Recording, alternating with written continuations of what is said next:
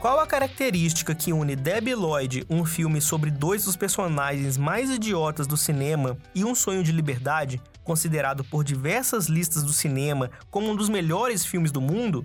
Os dois foram lançados no mesmo ano, 1994, e são lembrados por muita gente como os mais marcantes daquele ano. Fato é que, apesar dessa semelhança, cada um deles é lembrado por motivos bem diferentes. Além de Ayrton Senna ter deixado o Brasil chorando ao fazer aquela curva final, a seleção brasileira de futebol ter ganhado o Tetra na Copa do Mundo e o anime mais foda do universo, quem escreveu isso aqui? Ter estreado na extinta TV Manchete, o ano de 1994 foi o ano de Jim Carrey. O ator foi o protagonista em O Máscara, Ace Ventura e Debbie Lloyd, todos lançados naquele ano, e virou o ator mais bem pago de Hollywood, e também colocou seu nome na história. Debbie Lloyd, então, é lembrado por ter colocado Jim Carrey no topo do mundo. Já Um Sonho de Liberdade, se você ainda não viu, você tá errado.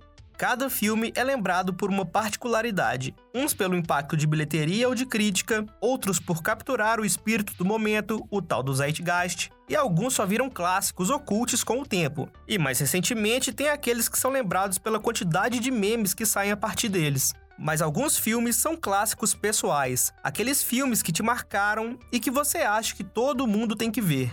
E como em 1994 as minhas únicas lembranças são a temperatura da mamadeira e como eu aprendi a usar a privada, quem que escreveu isso? Sério mesmo. Estamos aqui para falar de outro ano. 2007, ano em que eu entrava no ensino médio e também ano do lançamento dos filmes que comentamos nesse podcast gravado em 2017, quando eu e meu amigo e colega de estágio João Paulo de Freitas começávamos esse novo podcast, o Proibido Calar Catarses, enquanto a gente aproveitava os laboratórios da faculdade para colocar nossos anseios artísticos para fora. Começa agora o Proibido Calar Catarses o seu podcast de cinema, onde a cada programa fazemos uma lista temática. E onde talvez a gente se perca um pouco na conversa, criando uma catarse quase sem fim. Meu nome é Danilo Fernandes. E o meu é João Paulo de Freitas. Hoje é 17 de abril de 2017 e o tema desse episódio é Filmes que foram lançados em 2007. O primeiro filme aqui da minha lista, é, lembrando que a gente escolheu quatro para tentar fazer um podcast mais dinâmico e curto. No caso, são dois filmes para cada um. Exatamente, além de dois extras, caso dê tempo. A gente, igual se não der também, vocês ficam aí na dúvida eterna, né? é, o primeiro é o Gone Baby Gone. O título em português é Medo da Verdade. Ele foi dirigido por Ben Affleck e estrelado pelo seu irmão Casey Affleck e também pelo Morgan Freeman e a atriz Amy Ryan. É, a história começa com o sumiço de uma menina. Dois detetives particulares, o Casey Affleck e a namorada dele, eles são contratados pela tia da menina desaparecida para uhum. poder desvendar o caso e a polícia também já está envolvida. E aí a história se desenrola de uma forma tensa, bastante tensa, porque cada vez que eles vão escavando mais a história, eles vão descobrindo um pouco podre, vai, vão encontrando pessoas envolvidas em outros crimes, descobre que tem policiais com interesses pessoais é, a respeito dessa investigação, que não quer que essa, é, que essa investigação vá tão pra frente assim, e, e por aí vai. É uma história um tanto quanto caótica. É um bom filme, é um bom filme de drama. Tem uma cena lá na frente, quando eles entram numa casa escura e tal, que a cena é muito bem dirigida. Eles fizeram um lance de passagem de tempo na edição que ficou muito interessante. Eles cortam a cena, eles tipo, dão flashes assim que a cena clareia, tá acontecendo uma coisa, aí a tela fica preta, e na hora que acende de novo, já passou alguns segundos ou até minutos da cena, e por aí vai. É, é bem interessante, assim. Existe um dilema moral no final. É, é o tipo de filme que te deixa pensando por muito tempo o que você faria na situação do protagonista, é, que tipo de de encaminhamento você daria ali no, no final. É realmente uma coisa assim que é muito difícil ser definir o que é certo e o que é errado. Enfim, é um filme para você ficar pensando também depois. Meu primeiro filme é o Na Natureza Selvagem. Ele conta a história do Christopher McCandless, que é um cara bem de vida. Depois se formou na faculdade como um dos melhores alunos. Ele decide jogar tudo para cima e viver uma vida longe do capitalismo, né? É um filme baseado numa história real e é um filme dirigido pelo Champagne. Ele aguardou 10 anos para rodar esse filme, pois queria ter certeza da aprovação da família McKenders para que o filme fosse realizado. Ele é um filme assim bem controverso, as pessoas têm várias interpretações a respeito dele, que mostra eu, a, a ideia do filme é realmente acompanhar esse menino nessa jornada dele até o Alasca, que é o ponto principal onde ele deseja chegar, e vai mostrando os personagens que ele, que ele encontra no caminho, as dificuldades que ele vai encontrando para levar uma vida livre do, do dinheiro, né? Ele pega alguns alguns trabalhos, como um trabalho que ele consegue na fazenda. Ele conhece pessoas de ciclos sociais diferentes. E aí, no final, como, como é que eu vou falar isso sem dar spoiler?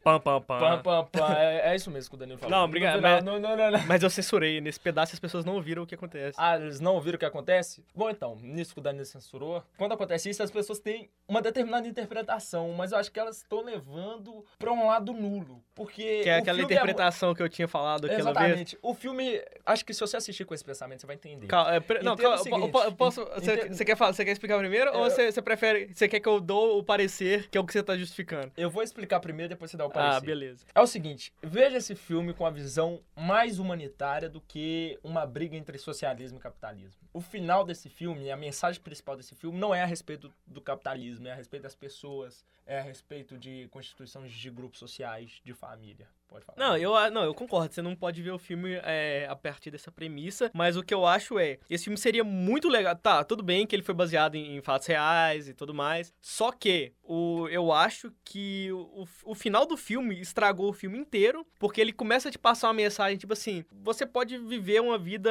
é, é, você pode ter experiências ao invés de comprar coisas e se pautar em, em comprar coisas e acumulação de bens. Tá? Isso é tá um papo muito socialista, mas não é a ideia que eu quero passar. A ideia é, tipo, ah, viaja, conheça pessoas, conheça lugares novos e tudo mais. Só que aí, tipo, você chega no final e fala, poxa vida, mas será que realmente valeu a pena ter saído do conforto da minha casa e tal? Podia estar no sofá, no ar-condicionado e tudo mais, sabe? É, não vou me estender muito aqui pra esse programa não ficar muito grande, mas eu discordo do Danilo, eu não acho. Eu acho o final primoroso, eu acho o final perfeito. Ah, não, eu acho muito triste. Porque.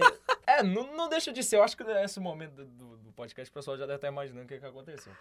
Mas não deixa de ser pelo fato do seguinte: é um cara que viveu dentro do sistema capitalista. Ele está se adaptando a viver fora dele. Então ele vai encontrar barreiras, ele vai encontrar dilemas. Não é uma visão romantizada da parada, que eu acho muito bacana. E eu acho que a- ele passa duas mensagens: que é essa mensagem de tem algo errado com a forma de vida que nós levamos. E tem a mensagem final, que é essa mensagem humanitária, que é sobre nós, que é sobre seres humanos. Não é siga o capitalismo, essa é a forma certa de viver, não é essa a mensagem. Mas também é, não sai do capitalismo porque você errou. mas- É ótimo, o Danilo entregou o filme. E talvez eu tenha censurado de novo ou eu tenha Ou colocado não, de trás ou- pra frente na edição. É, é, ok. Vamos seguir. Que, tipo assim, quem quiser saber o que, a gente falou, ele pode baixar o, o podcast e inverter o áudio. Vai dar trabalho, vai, mas Vai as pessoas vão saciar a sua curiosidade. É, eu- ou então você assiste o filme, que eu acho que vai Também. ser melhor. E vai ser mais fácil Bom, do que você entender o que a gente falou Pra de trás pra finalizar, eu achei interessante ressaltar que o Champagne, ele chegou a fazer um teste com o Leonardo DiCaprio pro papel principal, que quem, quem faz o personagem principal é o Emily Hirsch. E tem a participação também da Kristen Stewart, que é a moça lá do, do Crepúsculo. Exatamente. E sabe o que é o Emily? Hum. Ele fez um filme de comédia muito bom chamado Show de Vizinha. Ah, ele é o cara do, do show de vizinho? o Olha aí. próprio. É muito legal esse filme, inclusive. Recomendo se filme, você tiver mais de inclusive, 16 anos. Esse filme que, inclusive, tem uma trilha maravilhosa Sim. com Under Pressure. Bom, meu próximo filme, eu recuso geralmente a falar o nome em português dele, porque eu acho que já estraga. Dá um spoiler violento. Assim, tudo bem que é uma coisa que acontece mais ou menos no início do filme e tal, mas o título em inglês dele é Dan in Real Life, ou Dan na vida real, alguma coisa do tipo assim. Em português é eu, meu irmão e taranana. que eu não, cara, eu não, eu não quero falar, é muito sem As graça. pessoas vão jogar no Google e vão descobrir, mas tudo É, bem. não, mas aí elas, elas corram esse risco. O elenco principal é o Steve Carell, que faz altos filmes de comédia, tipo O Virgem de 40 Anos, é, Todo Poderoso. Ele faz a série também, né? o- Ah, é verdade. Ele faz o The Office, que é muito legal. Tem a Juliette Binoche, que ela tá. Os, os filmes mais recentes dela é Ghost in the Shell e Godzilla. E tem o Danny Cook, que é o cara que fez o filme Maldita Sorte, que é um filme de comédia também, que é, que é, sei lá, eu não prefiro não omitir opiniões sobre ele. e a direção é de Peter Hedges, ou Hedges, não sei. Que ele não é um diretor muito conhecido, ele, ele só fez três filmes e ele trabalha em outros, outros cantos do cinema e, e ele dirigiu pouquíssimas coisas. Mas a história do filme é, o Steve Carell, ele é um pai viúvo, que ele escreve uma coluna num jornal e resolvendo problemas de relacionamento e família dos outros. E aí, durante um passeio, ele conhece uma mulher e ele fica meio dando em cima dela ali e tal. Não dando em cima, mas ele fica flertando, né? Dando em cima dá uma conotação muito negativa. E aí ele fica flertando e pede o telefone dela, ela fala que não vai dar porque ela acabou de entrar no relacionamento. Ela fica meio receosa assim, mas acaba passando o telefone. Mas ela passa porque ela sabe, tipo assim, como, ela- como eles estão viajando e tudo mais, dificilmente eles vão se ver de novo, né? Uhum, é uma situação muito, muito difícil. É, tipo, ah, vou passar porque, né, provavelmente não vai dar em nada mesmo. Só que aí acontece que o cara tá indo pra umas férias em família e, e acontece, entra, começa a entrar um drama familiar aí meio... Não é aquele drama pesado, é um drama Sim, engraçado, sim, porque sim. É, é uma comédia dramática, na verdade, né? Uhum. Ou um drama engraçadinho, se você preferir também. e aí é muito legal porque o filme ele começa a desenrolar o, a história dele, do, do Steve Carell, do irmão dele, e aí entra em, em conflitos internos, é muito legal. E entra, acontece situações no filme também que são situações é, familiares, mas que não deixam de ser constrangedoras, talvez, porque sabe? Essas coisas, tipo, reunir família, você acaba tocando em muitas partes do seu passado e às vezes você não quer entrar em tantos detalhes assim, as pessoas ficam lembrando de coisas que você não quer, tocando em assuntos que você não tem interesse em discutir porque é sobre sua vida e por aí vai. Enfim, é um filme muito legal, ele é, ele é divertido, é um filme bem light, assim, pra você assistir. É, Sessão da tarde? Você não, não, não, não. Sessão da tarde não, mas é um filmezinho pra você cu- curtir um Netflixzinho, assim, se estiver chovendo e tal, Uhum. sabe? Tem uma vibe legal. E uma curiosidade sobre o filme é porque os atores, eles foram altamente recomendados durante as filmagens pra improvisar nas cenas. Então tem, tem situações ali, cenas, como durante um jantar lá, que é, as pessoas claramente estão tentando segurar o riso, sabe? É, é legal, assim, não é um filme super bem feito, super tranquilo, assim. Eu acho que as pessoas é, vão acabar gostando, assim, sabe? É, é massa, é massa. O meu próximo filme, agora choque de realidade pra vocês, lembrando que essa lista aqui tá falando de filmes que fizeram 10 anos esse ano. E o meu próximo filme é Tropa de Elite, é Osso Duro de Roer. Tropa de Elite, eu acho que todo mundo sabe mais ou menos como é. É difícil encontrar um brasileiro que não tenha visto esse filme. Que não tenha lá. visto esse filme pirata, né? Exatamente, inclusive vazou uma versão pirata antes da original, mas os diretores mesmos falaram que.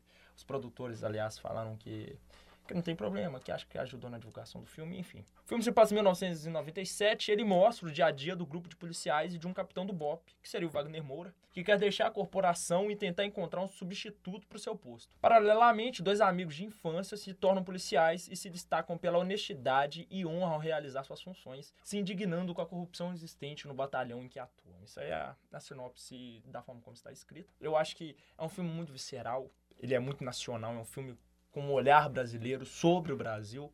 Ele é cruel, ele mostra a realidade das favelas de uma forma, e no ano em que ele foi feito também, o que estava acontecendo. Depois disso tudo que veio rolar a onda pacificadoras das favelas do Rio de Janeiro, mas antes disso, era um assunto muito quente, muito fervoroso, e a forma como tudo foi mostrado, sem esconder nada, é um filme pesado, não é um filme para você assistir, se, sei lá, menor de 18, É, É, ou pelo menos 16, né? ou pelo menos 16, é, tem, tem cenas fortes. É, e eu tenho algumas curiosidades bem interessantes aqui a respeito do filme. A primeira é que em novembro de 2006, traficantes do Morro do Chapéu da Mangueira, que era onde as filmagens estavam sendo rodadas, eles sequestraram parte dos equipamentos que eram usados no filme e roubaram as armas cenográficas. Dá pra acreditar numa, numa coisa dessa? Eu acho que não, tem, não teria um retrato melhor. Esse filme ele é do...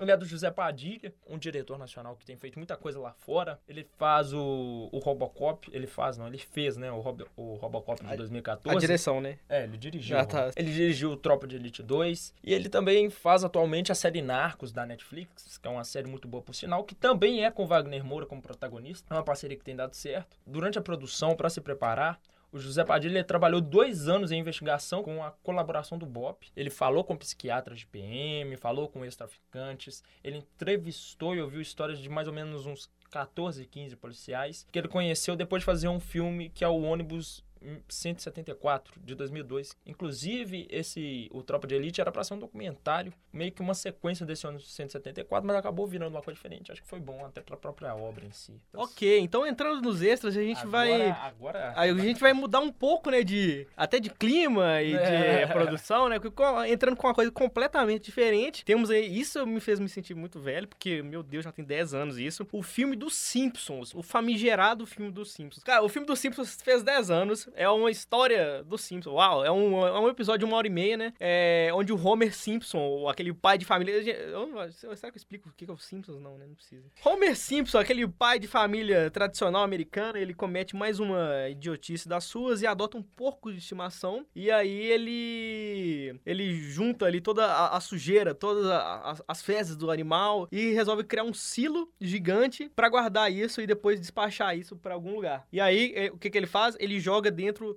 de um lago ou de um rio, mas eu acho que é um lago mesmo. Enfim, acaba poluindo toda a cidade e apita lá no, no em algum setor da presidência No FBI. do, né? do bagulho, é, um alarme lá falando que a cidade está novamente poluída, porque eles conseguiram controlar isso, mas agora é, a coisa explodiu de novo. E é, Springfield é, foi apontada no mapa como a cidade mais poluída dos Estados Unidos. E aí o presidente dos Estados Unidos, que né, na história é o Arnold Schwarzenegger, ele é induzido por um cara do governo também a tomar uma medida drástica e ele escolhe cinco... É, tem cinco... envelo- envel- Nossa senhora. Cinco envelopes. Ele tem cinco envelopes pra escolher e acaba sendo é, levado a escolher o de número. Não sei, mas a, a consequência acaba sendo colocar uma redoma de vidro gigantesca em cima da cidade e isolar essa cidade do mapa e deixar que as pessoas morram lá dentro. É basicamente isso. A premissa é bem bacana. É, e aí as pessoas descobrem isso porque aparece um telão gigante no vidro e o cara fala que é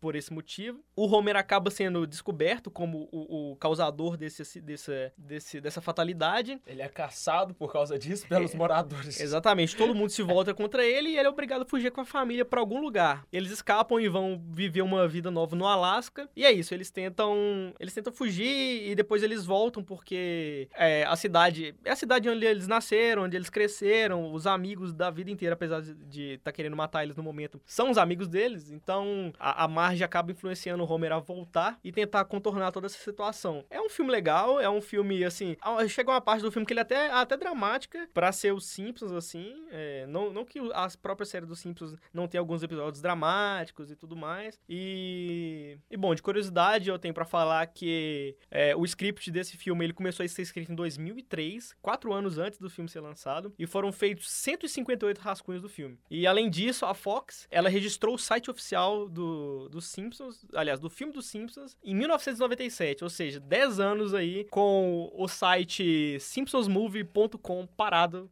com absolutamente nada, né? Mas fica aí a, a curiosidade pra vocês. Meu filme extra tem, uma, tem até uma história engraçada, porque mais ou menos uns três anos atrás, quando eu tava descobrindo meu gosto por cinema, que eu fui começar a associar Steven Spielberg e Stephen King. Pra quem não sabe, o primeiro é um diretor e o segundo é um escritor de livro de suspense. Então, mas eles têm algumas parcerias que eles fazem muito filmes juntos. E a loucura na minha cabeça foi que eu vi o, o Nevoeiro, isso faz um tempo já, inclusive. Deve fazer uns 10 anos, né, é, por aí. É isso que eu ia falar, inclusive o Nevoeiro fez 10 anos.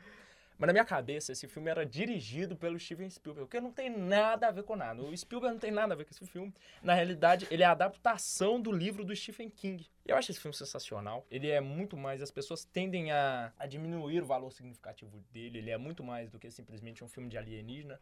Ele é tipo o que, o que as pessoas falam sobre The Walking Dead. Tem até uma, uma, uma informação engraçada sobre The Walking Dead. Falo já já aí esse filme. Mas ele fala mais das pessoas e não dos alienígenas. Para quem não sabe, a história do, do filme gira em torno de um pai e um filho de 8 anos, que é o Billy. E após uma tempestade devastar a cidade em que eles vivem, eles correm para os supermercados para conseguir suprimentos para eles viverem nesse período. E eles não são os únicos a fazer isso, é claro. Aquela, aquele supermercado reúne pessoas de diversos lugares, de diversas crenças. E quando eles entram no supermercado, eles se dão conta de que o supermercado está envolto por um nevoeiro. Tá aí o nome do filme, Demônios. E aí, lá dentro desse, supermercado, as pessoas ficam presas lá. Eles descobrem que tem algo de sobrenatural dentro daquele nevoeiro. E Acho aí, que era dentro do supermercado. é, dentro- o sobrenatural dentro do, do, do supermercado. Pera, rapidão. O, o, pessoas. fi- o filme se passa a maior parte do tempo no supermercado. O filme é completamente inteiro, basicamente, dentro do supermercado. É, é porque eu não E a lembrava re- direito. E a relação das pessoas que estão dentro desse supermercado com o que acontece lá fora. E é uma crítica ao capitalismo? Hum, Não é uma crítica ao capitalismo. Tem fanáticos religiosos, tem ateus, tem pessoas que não acreditam que há, haja alguma coisa lá fora. E aí o filme vai desenrolando e ele vai passando entre a premissa entre o que há no nevoeiro e como as pessoas que estão dentro do supermercado reagem a isso. O final desse filme é um dos finais mais dilacerantes que eu já vi. Desde a escolha de Sofia, que é um filme antigaço. É, agora eu vou aos, às curiosidades sobre esse filme. Você lembra que eu falei que esse Sobre o filme... nevoeiro, né? É, sobre Retomando. o Nevoeiro. Você lembra que eu falei que esse filme era dirigido pelo Spielberg, que eu achei que fosse, e na realidade não era? Hum. Na realidade, esse filme é de ninguém menos do que o Frank Darabont. O cara fez, só pra você ter uma ideia, a primeira, ele dirigiu a primeira temporada de The Walking Dead, roteirizou outras, e daí a relação que eu tô falando entre o Nevoeiro e esse filme, ele também re- re- roteirizou o Nevoeiro. O Nevoeiro e o Walking Dead, né? e o The Walking Dead. E depois disso, eu só preciso saiba que ele dirigiu, assim, lógico, ele dirigiu outros filmes, mas ele dirigiu um filme chamado A Espera de um Milagre e Um Sonho de Liberdade. Ou seja, dois Ou grandes seja, filmes aí que eu gosto bastante. ele não inclusive. é, como diria minha mãe, ele não é pouca merda. Cara, esse filme, Um Sonho de Liberdade, é, tipo, a gente já vai falar de outros filmes aqui que não estão na pauta, mas é um filme incrível e eu tenho uma lista gigantesca de fatores que fazem esse ser um filme perfeito. É, muito e legal. Se a gente for entrar ne- nessa. Talvez a gente fale dele em outro programa, É. em- onde Um Sonho de Liberdade entra na lista. Sim, E aí fica, fica aí. Se você quiser saber, você vai ter que esperar o próximo programa. exatamente. Fica o mistério da fé. E agora vamos pro nosso quadro especial, onde você pode indicar um filme pro pessoal de casa poder assistir. Ok, vamos ouvir a nossa indicação de hoje. Bom, meu nome é Gabriel Gomide, sou do quinto período de jornalismo. Para mim, é o melhor filme de 2007 chama Sangue Negro, do diretor Paul Thomas Anderson, um diretor foda, que já fez Magnolia, Bug Nights, muitos filmes bons. E Sangue Negro também é um excelente filme, conta a história de um cara que trabalhava em uma mina de prata e ele acha petróleo, começa a trabalhar nesse ramo, vai para Califórnia e acha muito petróleo, só que a história se desenvolve, ele adota um filho e tem temas muito bons como religião e a fotografia muito boa, um filme denso, um filme que eu diria que é mais de personagem, porque você vai vendo a evolução dos personagens, a história em si não é grande coisa, o bacana do filme são os personagens. Pra fechar, eu queria dizer que foi muito difícil fazer essa lista, até porque tem filmes muito bons de 10 anos atrás. Vale algumas menções honrosas, como Piratas do Caribe 1 fez 10 anos, é, Onde os Fracos Não Têm Vez fez 10 anos, Sangue Negro fez 10 anos. Como a gente falou, não tem nenhum critério de melhor ou pior pra escolha dos filmes, é mais um, um gosto pessoal. E é, no final ficou assim. O Danilo escolheu Bom, eu escolhi o Gone Baby Gone, que é o Mito da Verdade, e o Dan in Real Life, que é eu, meu irmão e mais alguém aí que eu não vou falar quem é. e os Simpsons como filme extra. Eu escolhi o Na Natureza Selvagem, escolhi também o Tropa de Elite 1. E como esse, eu escolhi o Nevoeiro. Eu achei mais importante colocar o Tropa de Elite primeiro, porque é um filme nacional. Eu acho bacana sempre que puder a gente ressaltar o cinema nacional. Muito bom, você é um- é cara Sou, sou um cara que gosta de, de, de, de- Co- Como é que fala? De- patriota. você gosta de negociar a cultura nacional. né? Patriota. Aí é isso. E todo programa a gente vai trazer um convidado especial aqui pra dar uma indicação de algum filme que pode ou não ter a ver com o tema do programa. A gente vai sempre é, variar as pessoas e dar uma, uma dica extra também do pessoal. Que isso sirva também como incentivo pra você, caso você participe, você espalhar esse programa para as outras pessoas, mandar para o amiguinho, Se quiser participar também. para a mãe, para o pai, para a tia e para todo mundo. Fica aí pra você, quais seriam os dois filmes de 10 anos atrás que valem a pena ser lembrados? Acho que a gente podia criar uma hashtag pra ficar mais fácil encontrar o comentário da galera no Twitter. Alguma sugestão, Daniel? É, eu acho que a galera pode ou tanto, tanto comentar no- na postagem do Facebook, onde esse podcast está, e no Twitter, é, a gente não tem um, um perfil oficial, mas vocês podem comentar aí alguma indicação de filme com a hashtag LabAudio. O Lab é com um B mudo, então vai ficar LabAudio. E vocês podem aí indicar filmes e, e sugerir temáticas também para os próximos episódios. É, e a gente vai estar lendo e quem sabe a gente pode fazer menção a algum comentário, né, nos próximos programas, nunca se sabe. É, é, João Paulo, você tem alguma, Alguma consideração alguma final? consideração final? Links, abraços Tem, coisas do tem tipo? uma consideração final. Quem não assistiu o Nevoeiro, vá assistir agora. E o mesmo vale pro Tropa de Elite também, porque se você é brasileiro e não viu Tropa de Elite, você tá perdendo parte da sua cultura. Se Porque, você é sim, brasileiro, é você não desiste nunca. Se você é brasileiro, você não é isso, Daniel. Ah, quando, quando começa com esses trocadilhos, é hora de acabar com o programa. Exatamente. Então, é, eu vou mandar um abraço para todo mundo que ouviu, todo mundo que aguentou até agora esse programa e falar pra vocês. Ah, podem me seguir no Twitter então, que é arroba DOFSMartins. É, eu não lembro do meu arroba do Twitter, então fico devendo pro próximo programa. É, então tá ótimo. Ficamos aqui e encerramos com uma bela canção.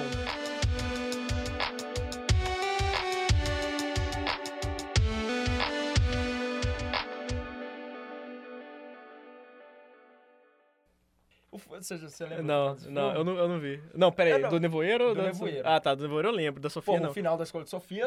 Eu não sei, eu não sei nem a premissa desse Você não filme. sabe a premissa desse filme. Ô, gente, eu vou falar porque a, a escolha de Sofia não, não é spoiler, pelo amor de Até Deus. que é, né, mas tudo bem. É um filme antigaço. A história da, da escolha de Sofia é o seguinte: chega um momento que é uma mãe com dois filhos, uma menina e um menino, ela tá fugindo da guerra e a, a luta dessa mãe para sair da guerra, sair daquele conflito. E aí, quando ela finalmente consegue alcançar um país que é isento da guerra, tem uma concentração de. uma concentração de.